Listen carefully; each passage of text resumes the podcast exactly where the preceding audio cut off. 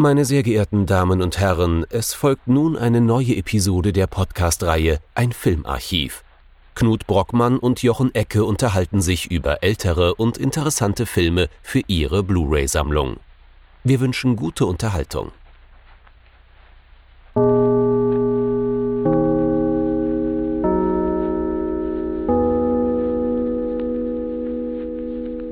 Bonjour Knut.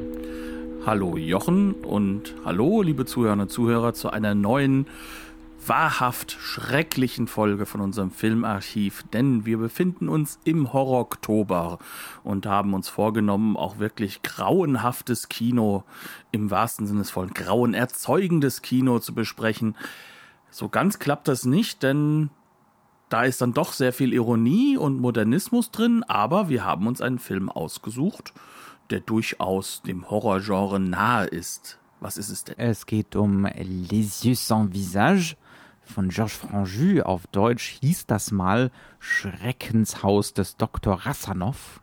Mittlerweile heißt es einfach nur Augen ohne Gesicht aus dem Jahr 1960.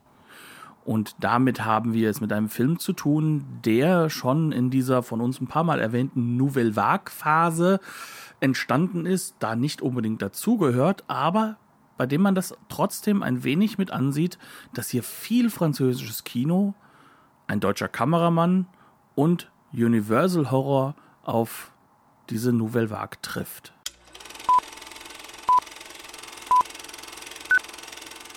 Das Schreckenshaus werde ich jetzt nicht sagen, sondern Augen ohne Gesicht, denn das ist ja auch durchaus der Das ist der- Übersetzungstitel. Das ist der sehr viel passendere Titel.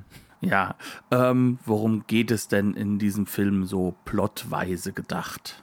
Es geht hier um den Dr. Genessier, gespielt von Pierre Brasseur, der ein gewichtiges Problem hat, allerdings nicht so sehr als Doktor, viel mehr als Vater einer jungen Frau. Die, die junge Frau hatte mit ihm gemeinsam einen Autounfall, den er zu verschulden hatte, weil er unter Alkoholeinfluss stand. Und bei diesem Autounfall wurde der Tochter, die hat den Namen, hat sie überhaupt einen Namen? Katrin. Katrin, ja, ähm, äh, wird gespielt von Edith, äh, Christian, Nee, Christian, Christian, ja. Christian Genessier, wird gespielt von Edith Scobb, äh, damals noch ein unbeschriebenes Blatt, dann über Jahrzehnte hinweg eine ganz wichtige Schauspielerin im französischen Kino, insbesondere so für das Abwegigere, auch zum Beispiel im Cinéma du Look. Kurzer Exkurs. Jedenfalls, ähm, Christian hat bei diesem Autounfall ihr komplettes Gesicht verloren. Also das, ne, das ist, äh, die ganze Haut ist weg, sämtliche Gesichtszüge. Da trifft es sich doch ganz gut, dass ihr Vater äh, von Berufswegen schon seit Jahren versucht, ähm, die Züge von Menschen verjüngen zu können, indem er transplantiert, ne, Haut transplantiert. Was er dann also macht, er sucht sich immer wieder neue, schöne, junge Frauen als Opfer, transplantiert ihr Gesicht zu seiner Tochter, in der Hoffnung, dass die Transplantation diesmal Erfolg hat und bringt dann mit seiner Gehilfin, das ist Louise, gespielt von der wie immer entrückten, Edna Grüber. nein, nein, die, seine, seine Gehilfin ist Louise. Stimmt, du hast recht. Gespielt von Alida Valli und die muss dann eben dabei helfen, diese jungen Frauen zu töten und die Leichen zu entsorgen. Das ist es so im Groben. Und dann geht es natürlich auch zu einem erheblichen Grad darum, was macht das denn mit Christiane? Was macht das denn mit dieser jungen Frau, dass sie über weite Strecken des Films kein Gesicht hat, stattdessen eine Maske trägt? Denn dummerweise funktionieren diese Transplantationen nicht so, wie sich das der Dr. Genessier so vorgestellt hat. Deswegen muss ja auch immer wieder ein neues Opfer her.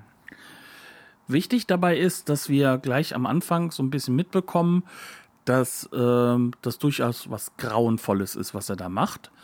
Aber es ist auch wichtig, dass wir gleich zu Anfang erfahren, dass diese junge Frau aus dem Leben gerissen wurde. Denn das ist sozusagen so ein bisschen der psychologische Backdrop. die war auch eine schöne junge Frau aus dem Großbürgertum, ne? da, weil Frisch der Herr. Doktor ist auch, gilt, wird auch mal als Professor angesprochen. Ne? Also das heißt, er ist wohl auch wirklich ein ganz, ganz großer in seinem Man Metier. wohnt herrschaftlich in einem Schreckenshaus. in einer Villa direkt vor der Klinik quasi, wo dann auch schöne Verbotsschilder sind, dass man doch gefälligst jetzt hier nicht rüber zu kommen hat. Das ist Privatbesitz. Und ähm, ja, als solche ähm, hat sie auch einen Verlobten, der, in den sie wirklich verliebt ist. Ähm, sie hat quasi ein Leben vor sich. Und das wird jetzt ja nichts, solange sie kein Gesicht hat. Sprich, ähm, wir haben hier eigentlich eine Tragödie von Seiten dieser Tochter, auch eine Geschichte der Vanitas. Ne? Also es geht auch darum, dass man natürlich hübsch sein will. Man ist ja großbürgerlich. Man wird ja in die Gesellschaft hinausgeschickt. Zum gewissen Grad geht es auch darum, dass der Patriarch, die Vaterfigur, sagt, du hast hübsch zu sein. Genau, das kommt auch noch hinzu, weil das ist schon durchaus angelegt. Das ist diese klassische Gothic-Geschichte, die da auch mit reinspielt.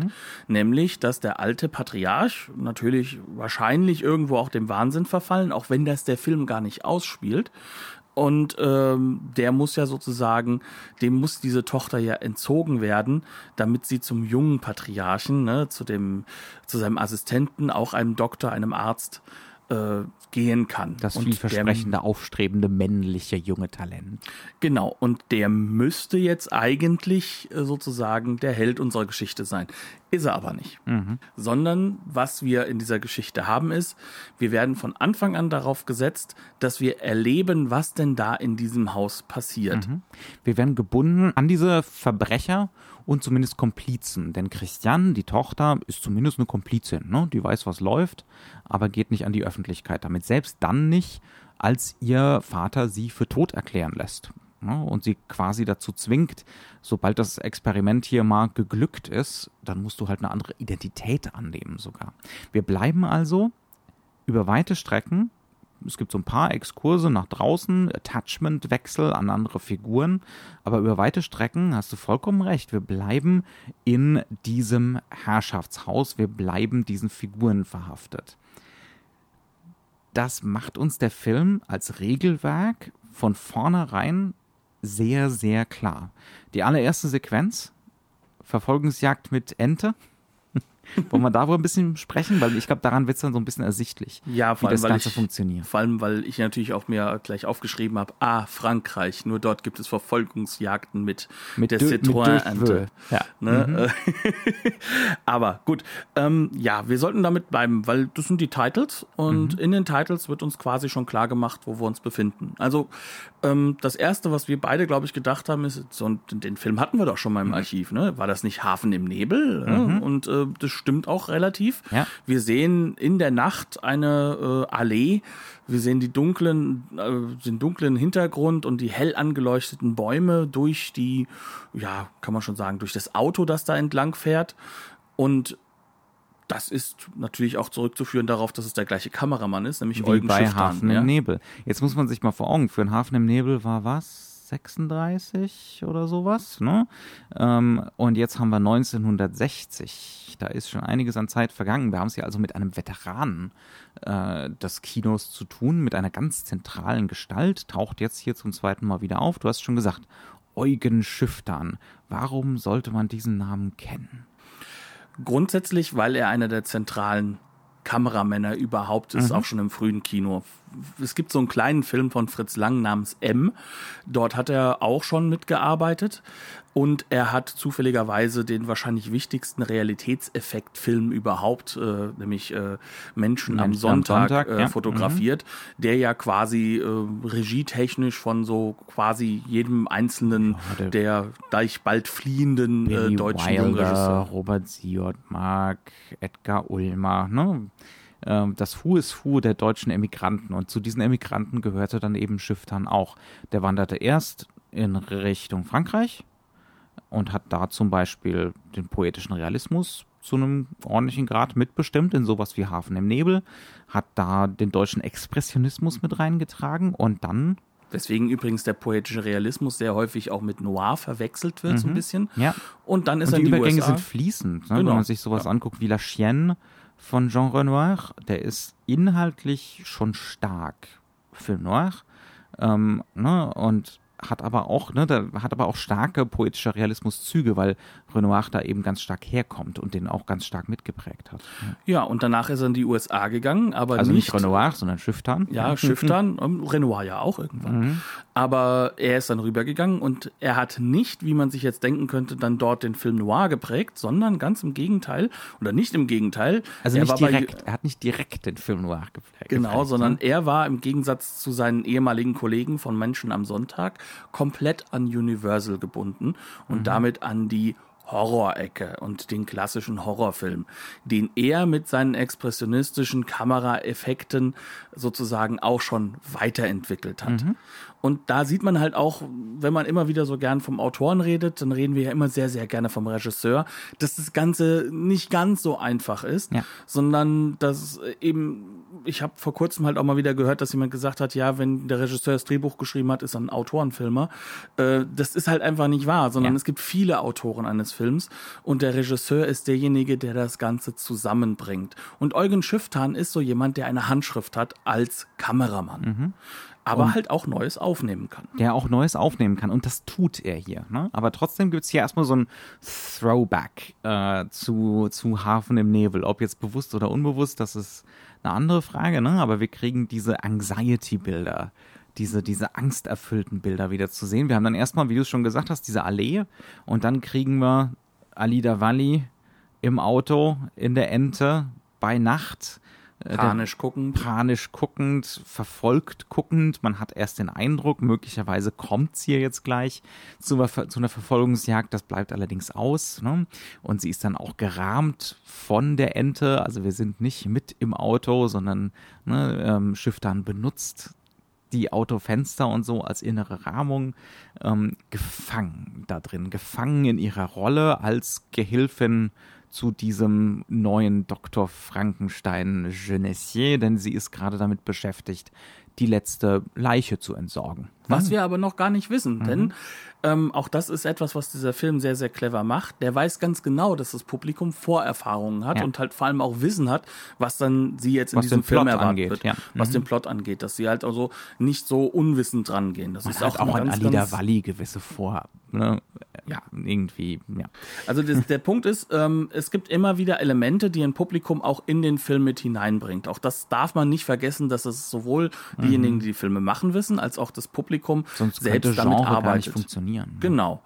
Und ähm, jetzt haben wir sozusagen dieses Wissen, da muss irgendwas sein und wir sehen im Hintergrund eine Frauenfigur oder überhaupt eine Figur auf dem Rücksitz, die ihr Gesicht versteckt hat in einem ganz klassischen kann man schon sagen, Männermantel, Männermantel so mit Hut. Ja. Mit Hut und allem drum und dran. Also könnte sozusagen der klassische Trenchcoat-Täter sein auch. Ne?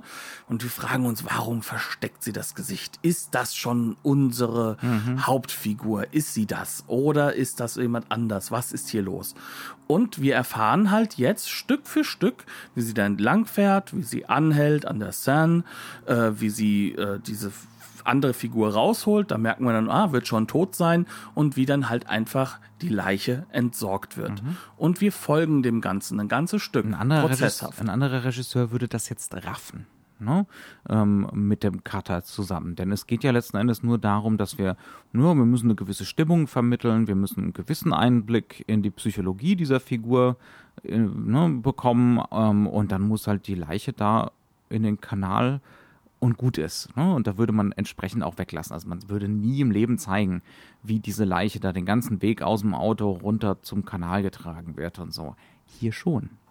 Das heißt also, hier lehnen wir uns ein bisschen raus aus dieser klassischen plothaften Erzählmethodik. Ja, also wo einfach nur die Kausalpunkte so abgehakt werden müssen. Und wo ne? es dann auch nur um die Kausalkette gehen würde, ja. sondern wir werden darauf hingewiesen, dass wir bei dieser Figur bleiben, was die denn da genau macht.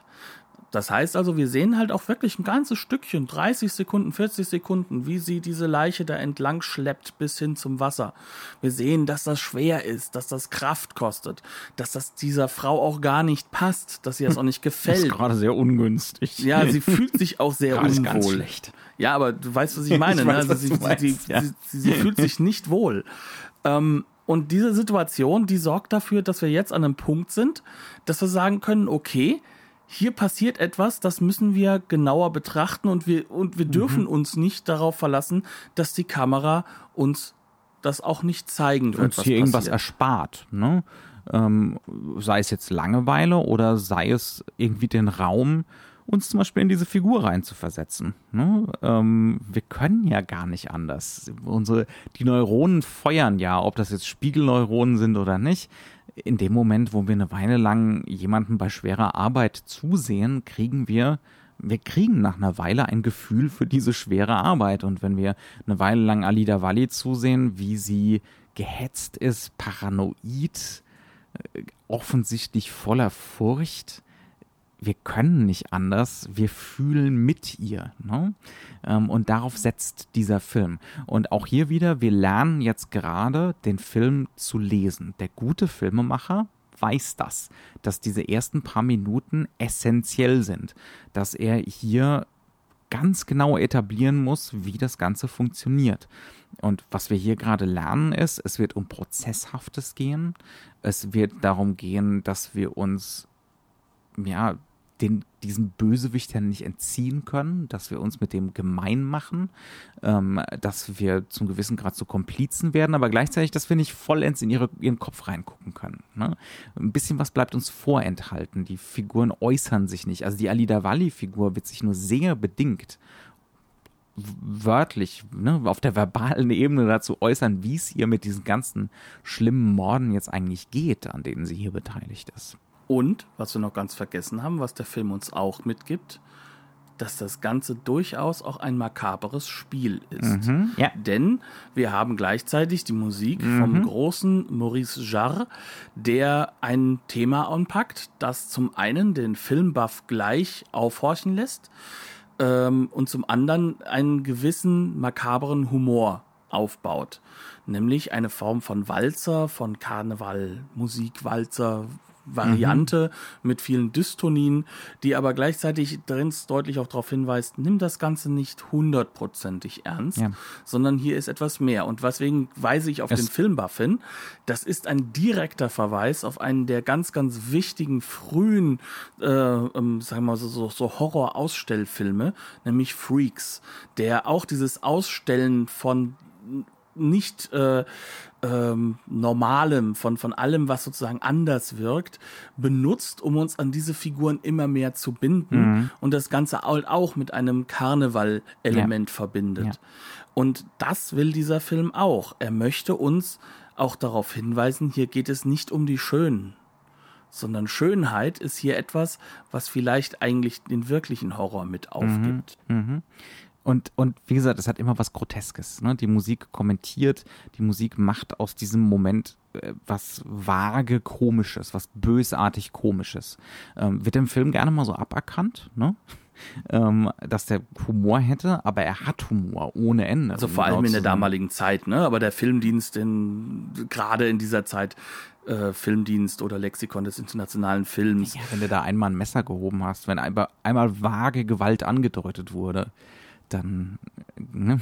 Ja, und vor allem äh, kann das gar nicht humoristisch sein. Und die, die, ironische Brechung wurde dem Film halt einfach komplett abgesprochen. Mhm. Und ähm, man sieht sich das an und gleich nach zwei Minuten denkt man, bitte? Das kann doch jetzt nicht wahr sein. Mhm.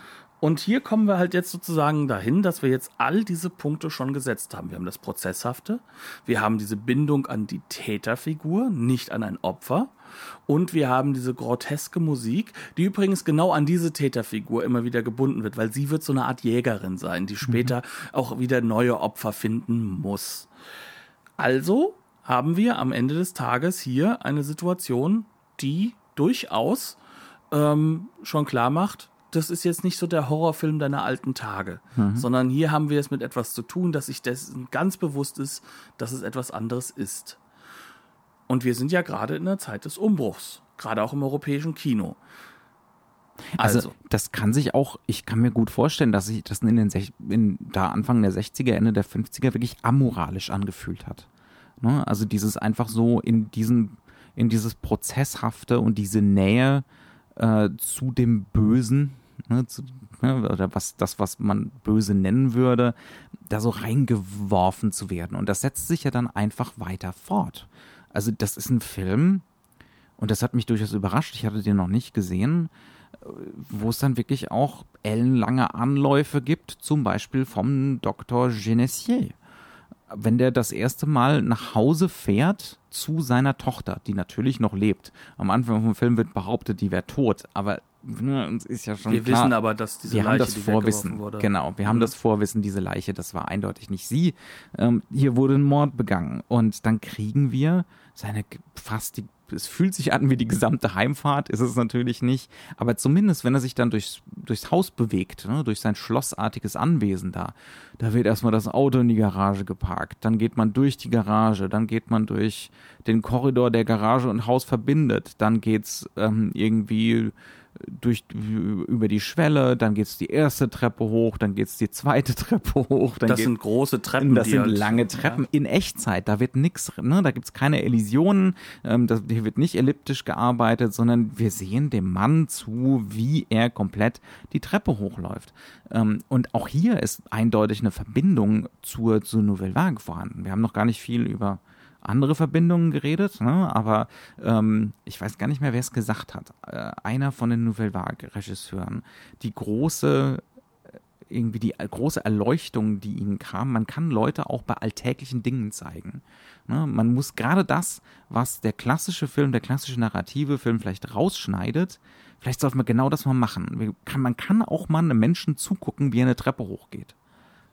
Ich bin mir nicht sicher, wer es war, aber es klingt irgendwie nach Chabrol. Ja, aber ähm, Mhm. Oder was? Es kann sein, dass es Rivette war. Ich bin ja, mir nicht ganz sicher. die sind sich ja. Auch in der Hinsicht sehr ähnlich. Mhm. aber egal. Also wir haben ähm, sozusagen diesen Aspekt, dieses, wir schauen uns genau das an und wir bleiben dabei. Mhm. Das ist natürlich aus der Nouvelle Vague aus einer ganz anderen Ebene genommen, weil es soll ja das Alltägliche sein. Aber hier ist das Alltägliche ja gebackt Mhm. Ja. mit einem Genrestruktur, die ja sehr viel älter ist Mhm. und die auch nicht unbedingt positiv äh, für die Figuren ist, sondern diese Figuren, das ist im Endeffekt ja ein riesiges Monster, der Typ. Er ist Mhm. ja der Mad Scientist. Nur der Film verweigert sich dessen, das so darzustellen. In der klassischen Literatur sagt man immer wieder, ja, der hätte sich zurückgenommen noch, der Film, weil das Buch ist noch viel expliziter und der Mad Scientist, das hätten die Zensoren verboten, deswegen hat man das ein bisschen menschlicher gestaltet. In Wirklichkeit ist dieser Effekt aber einer, der ja ganz, ganz gemein ist, der übrigens auch dafür gesorgt hat, dass die Zensoren in den USA wiederum ähm, genau das ändern mussten. Äh, da musste er verrückter werden. Sprich, ähm, wir haben hier mit diesem Realismuseffekt jemanden, an den wir uns binden, den wir verstehen können. Und dadurch, dass wir ihn verstehen können, wird er auch immer weniger wahnsinnig und weniger zu demjenigen, vor dem wir uns fürchten. Wir müssen ja auf, wir müssen ihn als Projektionsfläche benutzen. Was, was soll man denn anderes machen, wenn wir ihm dabei zugucken, wie er eine Treppe hochläuft? Ne? Also äh, entweder wir langweilen uns furchtbar, was hier in dem Film nicht passiert, wirklich nicht. Ähm, oder wir müssen uns irgendwie gemein machen mit dem Typen. Wir müssen in den eine Psychologie reinprojizieren. Wir sind gezwungen dazu. Und das heißt, wir sehen ihn auch so ein bisschen als den leidenden Vater, der ja auch Witwer ist, das kommt ja auch noch mal hinzu, der jetzt vielleicht eine neue Beziehung vielleicht hat mit dieser Haushälterin, wahrscheinlich aber auch eher nicht, denn ähm, das auch das Großbürgerliche, das klassisch-bürgerliche ist ja auch sehr stark angelegt in dieser Figur, aber er ist von der Art und Weise so aufgebaut, dass wir das verstehen können, was er macht. Das heißt, die Angst wird weggezogen von dem, wer er ist und hin zu dem, was er tut. Was wiederum in diesem Prozesshaften uns klar gemacht wurde, das werden wir jetzt ziemlich explizit auch irgendwann sehen. Und das ist ein Teil dessen, was den Horror dieses Films dann schon ausmacht, dass uns schon wirklich mit der Zeit immer mehr klar wird, wir werden so eine Gesichtstransplantation sehen. Äh, Ganz genau. Wenn der ganze Film sich in diesem Prozesshaften ergeht, dann wird sich das wohl kaum vermeiden lassen. Und ich glaube, diese Anspannung schafft der Film. Von, ne, nachdem wir diese ersten ein, zwei Sequenzen gesehen haben, wo klar ist, hier wird minutiös alles bis ins kleinste Detail gezeigt, dann ist uns klar, ne? wir, wir werden dem nicht entgehen können. Wir, reden wir gleich drüber. Ähm, würde, ich würde gerne vorher noch über was anderes reden. Ähm, ich weiß nicht, wie man es nennen will. Wir haben uns ein bisschen wir waren uns ein bisschen unklar im Vorgespräch, ob das jetzt surreale Effekte sind, was es genau ist. Solange der Film in Paris, in der Innenstadt spielt, sieht das Ganze oft aus wirklich wie ein Nouvelle Vague-Film.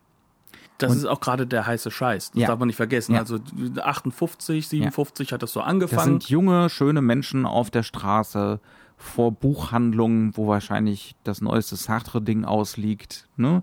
Äh, oder die neueste Simone de Beauvoir oder so. Ähm, die stehen da rum, die gehen in Cafés. Das Ganze ist äh, mit natürlichem Licht gefilmt, mit lichtstarkem Film. Teilweise kommt ein bisschen Handkamera rein, aber dazu kann sich der Eugen Schifftan dann doch nicht ganz durchringen. Aber es ist schon beachtlich. Ne? Wir haben hier einen Mann, der ist definitiv zu dem Zeitpunkt über 60, nehme ich mal an. Ähm, und der filmt den Kram, ne? so wie es eben momentan jung und hip ist und das kann er auch richtig gut. Das sieht nicht schlechter aus als bei Godard oder bei den frühen Truffaut-Sachen oder so. Ne? Hat er ja auch schon bei Menschen am Sonntag so mit den genau, alten Kameras genau. Er ist gemacht. ja im Prinzip der, der Erfinder, ne? kann man schon so sagen. Ähm, er kopiert hier ja nicht, sondern er macht ja nur das, was er vor 30 Jahren schon mal gemacht hat. Ne?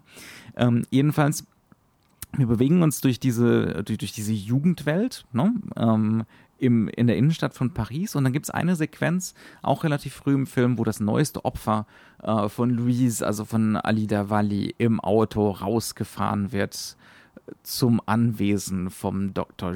Genessier. Und, und das ist jetzt die Edna. Das ist jetzt die Edna, genau. Edna Grüber, gespielt von Juliette Meniel. Ähm, und hier merkt man, wie diese Effekte bei Franjus funktionieren.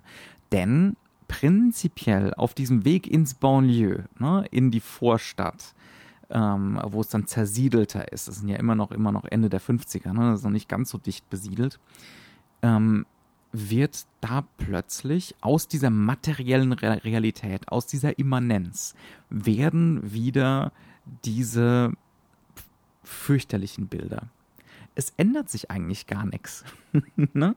ähm, wir sehen nur, wir haben nur so diesen Kuleshov-Faktor, weil wir immer wieder Close-ups von Edna sehen, ne? die immer nervöser wird. Ihr wurde versprochen, ähm, ich habe ein Zimmer für dich, ein günstiges Zimmer ne, dass du Studentin kannst. Ja. Sie ist Studentin und äh, ne, das kommt natürlich, das hat der Himmel geschickt sozusagen. Und dann geht es immer weiter raus, immer weiter raus, immer weiter raus. Und irgendwann ist klar, das ist nicht nur unpraktisch, es ist auch seltsam. Ne? Und dann und plötzlich gewinnen diese Nouvelle Vague Bilder was Unheimliches. Vielleicht gerade, weil sie so realistisch sind, ne? weil sie diesen Realismuseffekt der Nouvelle Vague haben. Ich erinnere mich da, das haben wir jetzt eben auch uns nochmal angeguckt, da ist so ein Bild von einem Bahnübergang. Ne? Ähm, einfach nur quasi die Subjektive des Autos. Der Bahnübergang nähert sich, plötzlich kommt die Dampflok von rechts angeschossen als schwarzer Schatten. Ne? Und äh, dann geht der Bahnübergang wieder auf und das ist definitiv quasi dokumentarisches Material. Das sind einfach die Radfahrer, die sind da und ein paar Autofahrer und die fahren dann da halt über den Bahnübergang. Da ist nichts arrangiert. Das ist wie ein dokumentarisches Bild. Aber im Kontext von dem Ganzen gewinnt das eine ganz stark unheimliche Dimension. Ähm, ne? ähm, und ich glaube, das sind so die Effekte, auf die Franjus setzt. Ne? Ähm, dass, die, dass diese materielle Welt plötzlich so was Gefährliches ähm, gewinnen kann, dass sie plötzlich so einen Aspekt von was Unbewusstem annimmt. Ne? Ähm, und dass auch plötzlich so was seltsam Expressionistisches draus werden kann. Ne? Der Hintergrund dazu, den, den man vielleicht auch noch erwähnen muss, ist, dass wir ja vorher schon andere filmische Optionen kennengelernt haben, mhm. die in diesem Film benutzt ja. werden. Also es ist nicht durchgängig, dieses Nouvelle-Vagistische, was hier läuft. Na, das kommt sogar relativ spät. Ja. Um genau zu sein, wir beginnen eigentlich ja mit diesem, was wir eben poetischer Realismus genannt hatten, ne, mit diesen Aspekten aus den 30er, 40er Jahren. Mhm. Dieses Kino, wo Jean Gabin eigentlich ähm, jede zweite mhm. Rolle gespielt hat, gefühlt. Und ähm, diese Bilder haben schon auch so etwas was, sie sollen ja sozusagen auf einen Realismuseffekt zielen, in Anführungszeichen, aber eben nicht durch die Art und Weise, wie gefilmt wird, sondern durch die Art und Weise, wie die Figuren offengelegt werden mhm. und was für Figuren offengelegt werden. Also sozusagen die, die normalen, die, die kleinen Menschen halt auch. Ne? Mhm. Und das ist sozusagen dann dieser, dieser konstruierte, poetisch heißt ja in diesem Falle halt auch eben äh, erschaffen, ne? Mhm. dieser erschaffene Realismus. Danach kommen wir in diesen Ort rein, so zu diesem Geisterschloss oder mhm. dieser Geistervilla. Und das ist ganz klassisch übernommen aus dem kann man schon sagen, etwas modernisierten, schauerromantischen ja. mhm. Gothic-Bereich. Und das ist dann oft auch so fotografiert wie so ein Universal Monster-Film. Ein bisschen anders, ein bisschen, äh, auch da wird schon, du hast es so gesagt, so, ne, diese ja. Doppelschlagschatten, die mhm. da gesetzt werden. Ja das wäre ich jetzt auch gleich drauf gekommen. Ja, ja. Das, das genau. wäre aus unserer heutigen Sicht äh, wahrscheinlich vollkommen normal, mhm. aber damals war das so, also gerade in Universal hätte man das gesagt. Das war ein No-Go. Ein doppelter Schatten ist ein Anzeichen für, von Liederlichkeit, dass der Beleuchter keinen vernünftigen Job gemacht hat, weil das weist ja darauf hin, dass da zwei Lichtquellen sind. Ne? Mhm. Keine realistische Lichtsetzung. Das heißt also. Und das musst du dann rausleuchten. Ne? Dann musst du halt deine Lichter nochmal umstellen und ähm, und so weiter und so fort, bis du halt einen Doppelschatten daraus hast. Und das weiß der Herr Schiff dann auch. Der Herr Schiff dann ist ein Meister, ne? ist ein absoluter Magier, aber der fängt jetzt schon an, genau diese Liederlichkeiten, diese Imperfektionen zu übernehmen die so im Zeitgeist sind. Hm, und die hat er jetzt schon in einem Bild, das glasklar halt einfach in diesen, in diesen ähm, ja, Gothic-Bereich, den Universal halt auch versucht hat darzustellen, mit einbindet. Mhm. Und dieses Gothic-Ding wird ja auch auf der auf Er ist Verwalter seines gespielt. eigenen Erbes. Ne? Ja, so eine ja. Art. Das heißt also, wir hatten diese alte Szene, wo wir auch die Treppen, glaube ich, die sind dreimal gekippt. Hitchcock ist begeistert davon, während der Mann da diese Treppen hochgeht, bis er dann in das Zimmer seiner Tochter kommt, die dann da auch liegt und wir sehen ihr Gesicht nicht. Es ist ein deutliches Spiel damit, was sehen wir von mhm. ihr, was nicht. Und da werden dann halt auch schon erste Brüche erzeugt. Erstmal durch diese Beleuchtung, die klar macht, das ist nicht realistisch. Dann haben wir so einen Aspekt, dass wir in einen Raum reinkommen und da ist ein Bild von ihr klar und deutlich abgehängt oder verdunkelt, da ist was Schwarzes drüber gemacht, damit man ja nicht ihr mhm. Gesicht sieht. Und äh, dann schaut sie einmal aus der subjektiven hin und plötzlich ist dieses Bild wieder da. Mhm. Das heißt also schon da. wird noch nicht mal darauf hingewiesen. Also nee. ich habe das beim ersten Mal gucken gar nicht gesehen und dann hast du mich vorhin darauf hingewiesen und ich bin aus den Socken gefallen. Ja? Aber das sind alles so Effekte, die sollen auch im Hinterkopf sein. Die mhm. sollen nicht, nicht ja ja, die sollen wirklich so sein. unbewusst wirken. Ne? Genauso wie dieses Prozesshafte un, aufs Unbewusste so einwirkt, ne? dass man so selber es mit der Angst zu tun bekommt und nervös wird. Ne? Und dann gehen wir plötzlich in die Nouvelle Vague. Mhm. Wir gehen nach Paris. Es wird plötzlich schnell. Davor weiß man nicht immer, aber die Kamera ist immer besonders langsam. Die mhm. Bewegungen sind langsam. Ja. Gerade die Ganz Frauenfigur. stark totalenlastig und so. Ja, ja und, und äh, wenn wir Subjektive haben, dann ziehen sie langsam in einer, in einer Bewegung auf eben einen Fluchtpunkt hin. Und plötzlich sind wir in diesem Jetzt. Aber dieses Jetzt wird halt auch wieder konterkariert, weil jetzt kommt die Musik von Maurice Jarre. Jetzt wissen wir, aha, die Jägerin ist unterwegs. Mhm. Diese Jägerin, die in dieses Jetzt reinkommt und sie zieht uns sozusagen mit uns zusammen, das Opfer aus diesem Modernen und plötzlich wird dieses Moderne dadurch immer mehr zu diesem Horrorbild auch. Mhm. Das liegt auch daran, dass wir vorher schon diesen Gothic-Effekt bekommen haben. Ja, ja. Und das wird verseucht, infiziert. Ne? Ja. Genau. Mhm. Und jetzt sind wir einfach an diesem Punkt, wo wir diese Aspekte halt alle zusammenbringen. Das Prozesshafte ist ins Gothic überführt werden. Auch mhm. das ist etwas des Nouvelle Vague-Films. Mhm. Das etwas äh, Unpassende wird damit eingebaut. Dieses etwas Schludrige, wie du es genannt ja. hattest. Ja, ja, das, das die Schönheit des Unperfekten. Ne? Und trotzdem sind wir an dieser Stelle jetzt, dass wir sagen können, wir kommen auf diesen Ort zu und je mehr wir darauf zukommen, desto mehr wird psychologisch, auch durch diesen Effekt, dass wir immer wieder das, das panische Gesicht von ihr sehen, klar gemacht, wir kommen jetzt in dieses Horrorhaus, in diese Gothic-Welt wieder rein. Mhm. Und das macht der Film schon perfide und wiederum sehr langsam, prozesshaft, als ob wir die halbe Strecke mitfahren würden. Aber kaum sind wir dort, ändern sich die filmischen Optionen wieder und es wird umso heftiger für uns, denn wir wissen, das Opfer ist jetzt da, wo was passieren wird. Mhm. Und wir wissen, dass sie. Das mit dem Gesicht abschneiden wird sich jetzt wohl nicht vermeiden lassen. Ne? Ganz genau. Mhm. So, und das ist halt einer dieser ganz, ganz wichtigen Effekte, mit denen der Film arbeitet und weswegen er als Horrorfilm halt auch hervorragend funktioniert. Das heißt also, wir, wir haben gar nicht so eine Angst vor den Figuren, mhm. wir haben keine Angst eigentlich vor ähm, dem, was da sozusagen an schlimmer Geschichte ist, sondern wir haben vor der Repräsentanz und dem Prozesshaften Angst. Mhm. Wenn da jetzt von der Erzählweise, jemand, von der Unvermeidlichkeit ne, genau. dieser Erzählweise, ja. Wenn jetzt jemand denkt, das kenne ich doch, ja, in den späten 70er und 80er Jahren in diesem Post-New Hollywood Horror-Kino wird sich genau mhm. das wiederfinden. Wird das zum Standard. Also ja. Toby Hooper hat ganz genau aufgepasst. Das ist Texas Chainsaw Massacre in the Making. Oder auch, du hattest ja gemeint, Wes Craven, ne? Wes Craven ähm, ganz House deutlich. on the Left, solche Sachen, ja. Wer, wer will, Haneke, ne? Auch der hat da mit Funny Sicherheit Games, ja. solche Geschichten. Ja. Ganz genau. Der hat da ganz genau hingeguckt und der benutzt den intellektuellen Effekt davon natürlich mhm. auch sehr, sehr stark. Und auch das dürfen wir nicht vergessen. John Carpenter hat aufgepasst. Mhm. Und das kann auch noch mit einem weiteren Effekt zusammenhängen, den wir in diesem Film noch nicht angesprochen haben. Denn die Tochter. Mhm. Was ist denn mit dieser Tochter? Mhm. Schauspielerisch ist das Ganze der reine Wahnsinn, denn diese Figur hat keinerlei Gesicht, wie wir wissen, also trägt sie eine Maske. Und über diese Maske müssen wir, glaube ich, sprechen. Ja.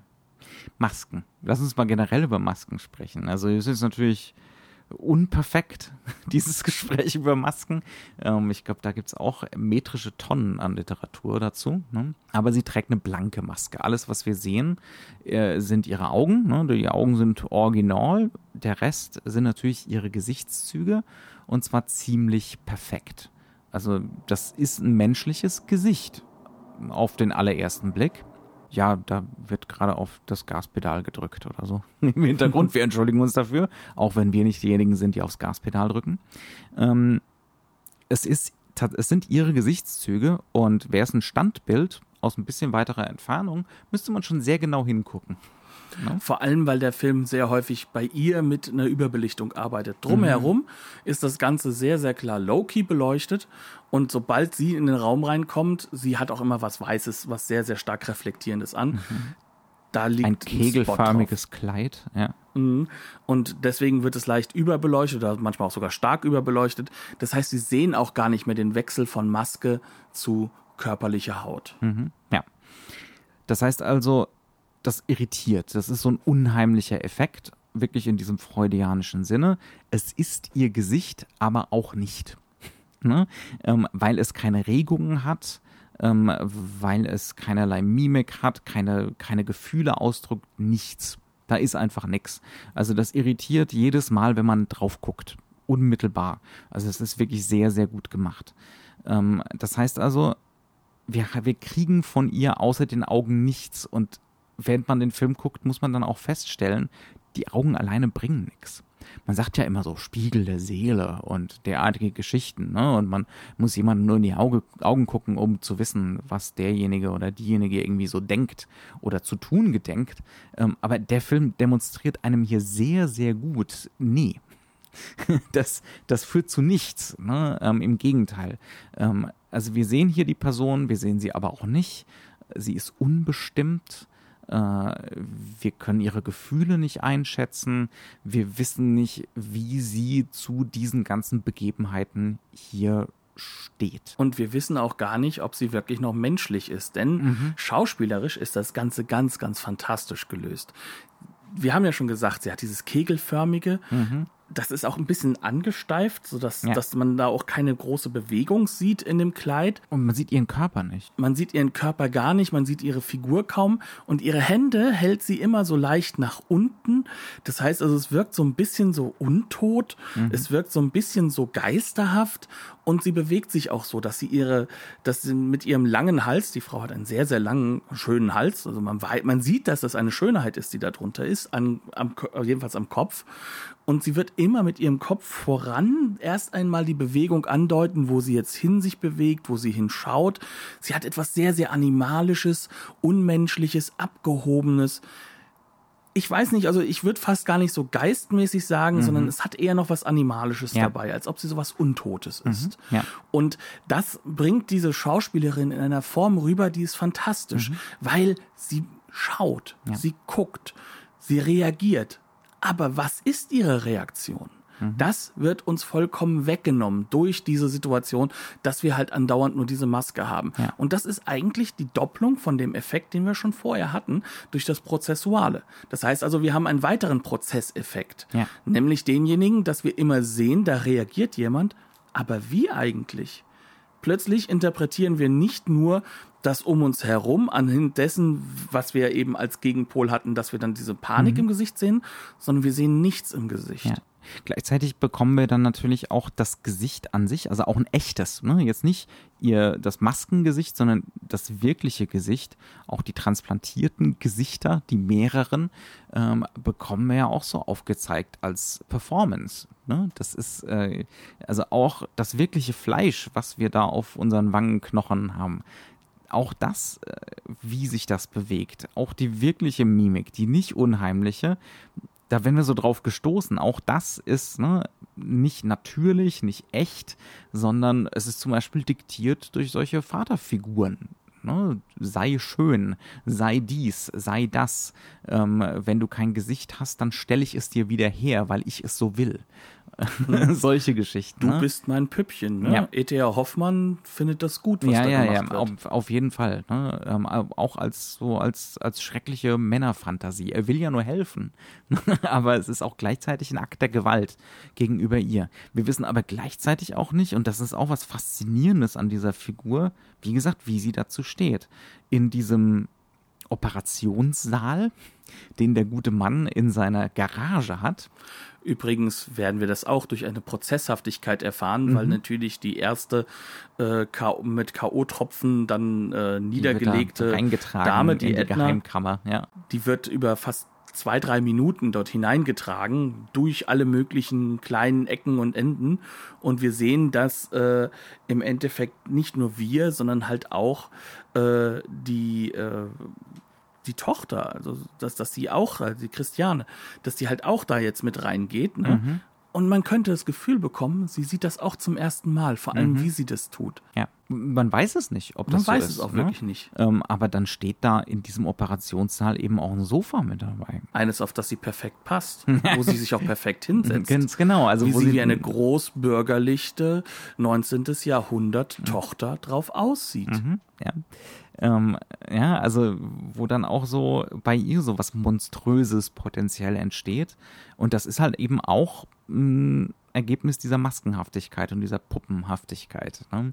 Ähm, und, und das ist dieses, dieses Sofa, das ist eigentlich auch so ein surrealer Effekt. Ne? Ähm, wie in so eine Umgebung wie diesen Projekt, wie diesen ähm, Operationssaal, dieser, dieser Voyeurismus reingetragen wird.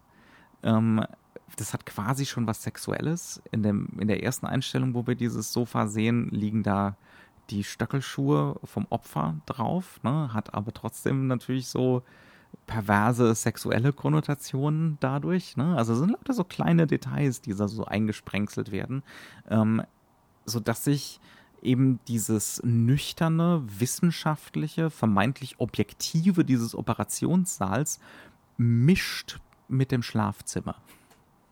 Ne?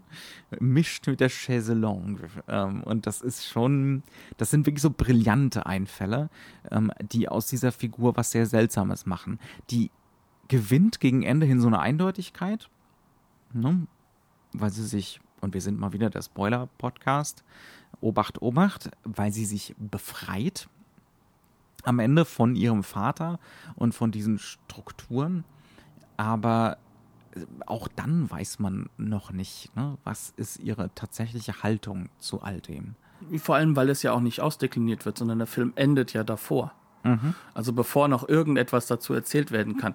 Zum Beispiel ähm, der Klassiker wäre derjenige gewesen, eigentlich, wir haben ja diese Gothic-Grundlagengeschichte, die da Ja. drin hängt, eigentlich müsste der Doktor, also der, der, der junge Doktor, sie retten. Mhm. Und irgendwo, irgendwie übernimmt er auch irgendwann mal so eine Art Versuch. Der bessere Patriarch. Ja, der ja. bessere mhm. Patriarch zu sein. Aber das ist nicht das, was den Film löst. Mhm. Was den Film löst, ist im Endeffekt nicht der Doktor, sondern sie selbst. Mhm. Und auch das hat natürlich einen Bezug, der mit diesem Nouvelle Vaguesken Elementen sehr, sehr gut zusammenläuft. Ja, klar. Aber dadurch wird halt aber auch diese heterosexuelle Liebesplot gar nicht erstmal groß wieder ausgearbeitet oder fertig gearbeitet. Auch wenn eigentlich alles darauf hingedeutet hat, bis zu dem Punkt, wo mhm. sie die Aktive wird. Ja, ja, du hast recht. Das ist, das ist schon eine ganz interessante Subversion von diesen typischen Gothic-Strukturen. Ne? Ja.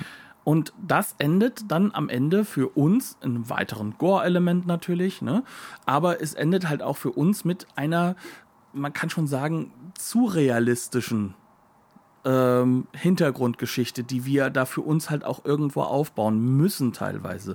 Du hast ja davon auch geredet, als du da in diesen äh, Operationsraum reinkommst. Mhm. Das hatte für dich so einen Aspekt von KZ, mhm. Menschenversuche. Ja, ja, ja. Und ähm, ich glaube, das sind auch Assoziationen, die man so haben soll. Und die halt auch in die Zeit ganz deutlich noch reinpassen. Denn hier sind gerade die Diskussionen über die Täter noch ganz, ganz groß am Laufen und die Prozesse. Gleichzeitig ist es so, was noch hinzukommt, ist, wir haben dort einen ganzen Haufen Hunde, weil scheinbar nebenbei hm. ähm, holt er sich die streunenden Hunde rein und macht so ein Für bisschen Tierversuche. Was, ja, und benutzt die für Tierversuche. Bei denen klappt das dann ja auch. Das heißt also, er transplantiert ja so schön vor sich hin, ne? Tissue von Hund 1 auf Hund 2 und probiert sich aus. Und diese Hunde sind auch in mini kleinen Zwingern untergebracht mhm. im Hintergrund. Ein fantastisches Set. Also unglaublich gut. Also das hat sowas also das sieht dann wieder wirklich aus wie auf so einem Universal Horror Ding, ne? Mit den Gitterstäben und ja. Mhm. Kriegt aber dazu diese moderne ja. ähm, KZ Symbolik. Diese Strenge. Ich, möchte, ich ja, möchte damit jetzt wirklich nicht sagen, Hund gleichgesetzt mit Na, um äh, Gottes Willen. ganz und gar nicht. Aber für mich geht es darum, das dass will der Film auch nicht. das will der Null und das wollen auch wir nicht. Aber dieser Prozessaspekt dessen von Tierversuchen zu Menschenversuchen. Mhm. Tierversuche in dieser Zeit. Großes Thema. Teil des ganzen Modernismusversprechens, des, des Technologieversprechens, mhm. das in dieser Zeit ganz groß Wo, ist. Worum es ja in dem Film auch ganz und deutlich geht. Und darum geht es ja. in diesem Film. Dieses moderne Denken wird wieder rückgebunden. Wir können es, wir machen es. Ja. Genau. Wird wieder zurückgebunden auf eben dessen, dass das eigentlich ein Horror ist und dass dieser Horror nur allzu echt mhm. ist, wenn man zu weit geht. Ja. Und das sind alles Assoziationen, die auch mit reinkommen sollen, ohne dass der Film am Ende politisch ist. Aber nee, also das ist nicht so ein plumpes Ding von wegen, die, die Naturwissenschaften sind ja letzten Endes äh, ne, auch nur durchwirkt vom Unbewussten. Ähm, also so solche Banalitäten, klar, so ein bisschen spielt das damit rein, aber es ist nicht zentral dabei. Nein, ne? nein. Und es geht auch nicht darum, dass die Naturwissenschaften so sind, sondern es geht darum, was ist denn bei den Menschen, wo ist denn denn die Grenze? Mhm. Und da kommt wieder mit hinein, dass der, dass diese Vaterfigur ja durchaus viel ambivalenter ist, als mhm. uns das vorkommt. Denn wir sehen ihn ja auch einmal im Krankenhaus. Oh ja. Bei einem, äh, bei einem kleinen Jungen ja. am Krankenbett, wo die Mutter äh, vollkommen in Sorge und panisch ist und er versucht sie zu beruhigen und zu sagen, das wird schon alles gut, aber man merkt ihm im Gesicht an, er leidet mit dem Kind. Mhm. Und er leidet damit, dass es wohl nicht so gut aussieht, sondern ja. dass das eher ja. wahrscheinlich dem Ende zugeht. Das sagen zum Beispiel, ähm, wir haben ja die BFI-Disc gesehen, da kommen wir ja dann gleich drauf zu sprechen. Da ist eine lange, sehr schöne französische Doku über Franju drauf und da sagt die Edith Scob, ähm, ja, das wird man ja heutzutage in Filmen nicht mehr sehen, solche Szenen wie diese, die ja nichts zur Handlung beitragen. Diese Szene hat einiges beizutragen. Ja? Ähm, nicht unbedingt zur Kausalkette, sondern einfach nur zu, das ist ein durchaus mitfühlender Mensch. Ne? Und da spielt auch Pierre Brasseur auch wirklich ja, hervorragend wirklich raus. Fantastisch. Der, der, der changiert immer zwischen diesem wahnsinnigen Blick mhm. und diesem Blick eines unglaublich leidenden und, und dem Menschen helfen wollenden ja, Kerl. Ja. Ne? Und äh, trotzdem, er ist halt Teil des Großbürgertums. Mhm. Und selbst in der Einführung, in der er davon groß erzählt bei einem Vortrag, dass er derjenige ist, der jetzt versuchen möchte, die ewige Jugend zu bringen durch Transplantation, äh, da wird schon klar gemacht, da geht es darum, dass das Großbürgertum mhm. sich auf ewig machen kann. Es Mhm. geht nicht um alle. Ja. Und ähm, auch da zeigt der Film, dass er unglaublich humoristisch ist, weil Ja. es kommen natürlich zwei ältere Damen auf ihn zu und sind ganz Das aufgeregt. ist ja wunderbar, was sie uns da präsentiert haben. Also ähm, keiner kommt auf die Idee, dass äh, für jedes äh, transplantierte Stück Haut irgendjemand auch diese Haut abgeben muss. Mhm. Sondern es geht nur um das, was bringt mir das denn? Und er natürlich auch nicht. ja. Er auch nicht. Beziehungsweise ihm Oder wird das über bedingt, den ne? Film Ja, bewusst und ja. Mhm. immer bewusster. Er leidet an seiner eigenen Passion. Und das ist auch etwas, was diesen Film, glaube ich, in seiner Zeit unglaublich schwierig gemacht Ja. hat. Denn ähm, da sind, das mag man heute nicht mehr so sehen, auch wenn ich sagen muss, dass auch mir diese Szene ähm, durch das Prozesshafte mit, mit dem, wo das, äh, wo, wo die, wo dann einmal wirklich das Gesicht abgehoben wird. Mhm. Man sieht den Effekt. Aber es wirkt trotzdem, es funktioniert trotzdem. Die durch Körperschemata greifen, absolut. Man, man hat sofort, man, das, das fremde Gesicht wird zum eigenen Gesicht. Ne? Und gerade wird das eigene Gesicht abgehebelt. Egal, ob die Maske ein bisschen ne, wenig überzeugend ist. Äh, das ist Und- völlig wurscht. Und für die damalige Ja, Zeit, Ja, für die damalige Zeit war es einfach so unerhört. Also wir sind jetzt gar nicht so sehr auf diese Sequenz eingegangen. Wir haben ja mehr oder weniger hoffentlich deutlich gemacht, äh, dass das unumgänglich ist, ne? dass diese Transplantation einmal wirklich gezeigt wird. Übrigens Und- auch nicht am Ende. Es ist nicht das, worauf der Film hinaus will. Nee, es ist so in der Mitte und das hat auch was unglaublich Nüchternes. Ne? Also es, Franjus war wohl großer Fan von chirurgischen Lehrfilmen. Felix meinte ja vorhin, no kink-shaming. Ja, ja. Und äh, das merkt man dieser Sequenz deutlich an. Also da ist dann gar keine Musik mehr. Ähm, es gibt wieder keine Ellipsen, es wird uns nichts vorenthalten. Wir müssen das einfach einmal komplett mitmachen. Und wir müssen es deswegen mitmachen, weil wir dann allen Figuren gegenüber eine ganz große Ambivalenz aufbauen. Mhm. Außer zum Opfer. Das tut einem einfach nur leid. Ja. ja. So, ich denke, damit haben wir's. Ja, wir haben es wieder ausgiebig breitgetreten, ja. wir haben, wie gesagt, die äh, Disc vom British Film Institute gesehen. Das ist ein wunderbares Remaster. Da ist eine sehr schöne Doku äh, von Wegbegleitern dabei. Ist auch insbesondere schön, dass da nochmal so jemand wie Edith Scobb, äh, also die Christiane aus dem Film hier, äh, Edith war der Vorname, ne? ich komme immer durcheinander. Ähm, auf jeden Fall, dass man die nochmal sieht. Die ist nämlich dieses Jahr auch gestorben also die kommt da nochmal zu Wort und viele andere Wegbegleiter. Das ist äh, wirklich sehr clever und sehr intelligent gemacht, weit überdurchschnittlich, wenn man sich so ganz viel anderes Extramaterial anguckt. Ja, kostet nicht die Welt. Würden wir vorbehaltlos empfehlen, würde ich sagen, oder? Wie fast immer bei BFI. Ja, Das mhm. ist schon wirklich fantastische Arbeit, die auch da geleistet wird. Das ist so ein bisschen die britische Variante von der Criterion Collection, kann man Ja, sagen. ja. Auch durch die staatliche Förderung natürlich Mhm. äh, gut ausgestattet. Ja, damit bleibt es uns eigentlich nur einen weiteren wunderschönen Horror-Oktober zu wünschen. Ähm, schaut euch mal an, was unter dem Hashtag so alles auf Facebook, auf Twitter und natürlich auch auf Instagram zu finden ist. Da wird nicht nur über Filme gesprochen, sondern auch über Filme geschrieben. Ähm, und wir verlinken auch in unseren Show Notes äh, sozusagen den Hub, wo das Ganze herkommt. Wünschen euch noch viel Spaß, sagen Dankeschön fürs Zuhören und bis zum nächsten Mal. Tschüss. Bis dann.